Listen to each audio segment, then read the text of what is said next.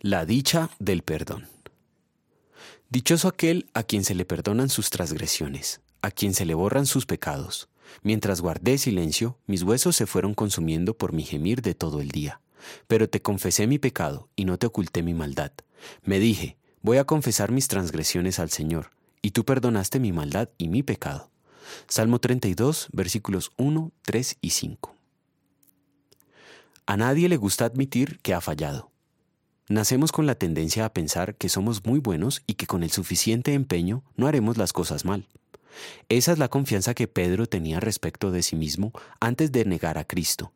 También era la misma confianza que David tuvo antes de pecar contra el Señor.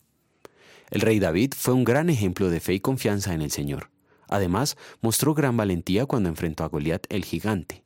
Sin embargo, siendo humano como cualquiera, tropezó y cayó en pecado. Mientras ocultó su pecado, experimentó el efecto del autoengaño en su mismo cuerpo. Pero cuando lo confesó y recibió el perdón, pudo expresar las palabras del texto que hoy meditamos.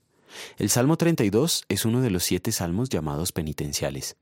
Tiene este nombre porque tratan del arrepentimiento, del latín penitentia. El apóstol Pablo citó este salmo en Romanos 4, 6 a 8, para mostrar que la doctrina de la salvación era la misma, tanto en el Antiguo Testamento como en el Nuevo Testamento, que solo hay un camino para la salvación, el perdón mediante Cristo. David fue perdonado al confiar en los méritos de Cristo, y no por confiar en sus propios esfuerzos para mejorar su vida o para hacer reparación por sus pecados. La justificación o el perdón de los pecados significan que Dios, el juez justo, ha declarado que nuestros pecados son perdonados porque ya Cristo pagó por ellos. El perdón de los pecados no es algo que logremos haciendo algo, es un veredicto de Dios basado en la obra de Cristo. Pero aunque Cristo ya pagó por los pecados de todo el mundo, y Dios ha declarado el perdón de los pecados para todos, solo los que por obra del Espíritu Santo reconocen aterrorizados que merecen la condenación eterna con sincero arrepentimiento, reciben esta promesa que obra la fe que les permite beneficiarse de ello. Oremos.